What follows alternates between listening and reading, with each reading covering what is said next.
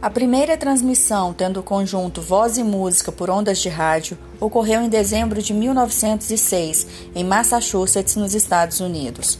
Foi, contudo, um canadense quem reproduziu por uma hora conversas e músicas para radioamadores.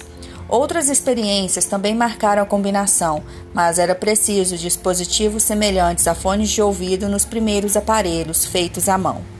Até então, a Primeira Guerra Mundial, deflagrada em 1917, foi o mais significativo fator limitante à difusão do rádio, embora já existissem centenas de emissoras. Lentamente, os governos passaram a servir-se do rádio e houve a abertura ao demais emissoras, chegando a 550 em 1922.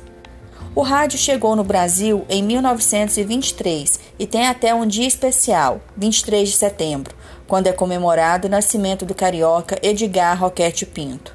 A primeira transmissão ocorreu durante a exposição do centenário da independência, quando empresários norte-americanos instalaram uma estação no Corcovado. Na ocasião, os ouvintes acompanharam a ópera O Guarani, de Carlos Gomes, no pronunciamento do então presidente Epitácio Pessoa. A Academia Brasileira de Ciências acolheu o projeto e assim nasce a Rádio Sociedade do Rio de Janeiro, que transmitiria óperas, poesia e informações sobre o circuito cultural da cidade.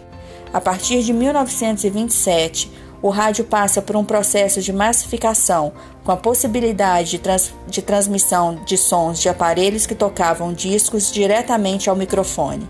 É iniciada, assim, a profissionalização do meio, com a contratação de artistas, transmissão de programas de auditório, radionovelas e humorísticos, dando início à era de ouro do rádio no Brasil.